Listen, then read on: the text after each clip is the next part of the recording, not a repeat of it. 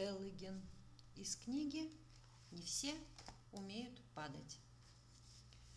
«Черепаха, а ты вообще-то уверена, что ты черепаха?» – спросил сверчок у черепахи однажды утром. Черепаха озадаченно глянула на него и задумалась.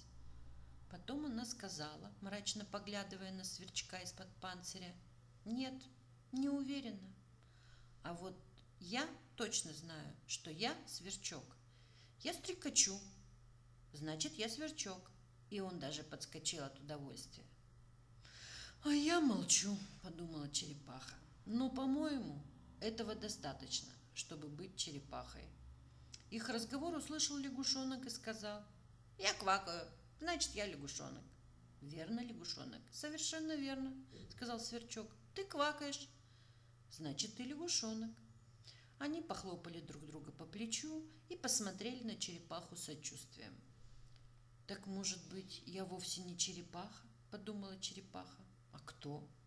«Если так подумать, я ползаю, значит, я черепаха». Она немного проползла вперед, назад.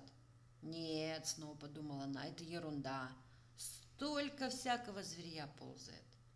Черепаха вдруг почувствовала себя одинокой и беспомощной а веселый сверчок и лягушонок ускакали прочь, то и дело хлопая друг друга по плечу и напевая «Мы знаем, кто мы».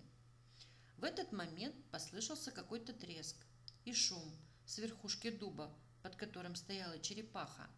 Это был слон, который взобрался туда на восходе солнца. Теперь он падал вниз. «Я падаю!» – только и успел крикнуть слон – и с грохотом свалился на землю рядом с черепахой.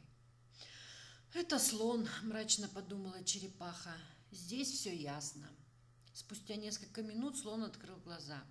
«Привет, черепаха», – сказал он тихонько. «А ты уверен, что я черепаха?» – удивленно спросил черепаха. «Ты точно это знаешь?» «Конечно», – простонал слон. «А кто же ты еще?» «Не знаю», – ответила черепаха. Как хочешь.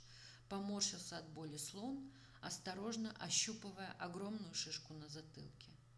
Черепахе ужасно хотелось помчаться в догонку за сверчком и лягушонком. «Ну да», — подумала она, — «если я их догоню, тогда они уж точно не поверят, что я черепаха». И она осталась в траве под дубом и тихонько повторяла сама себе. «Привет, черепаха!» Привет!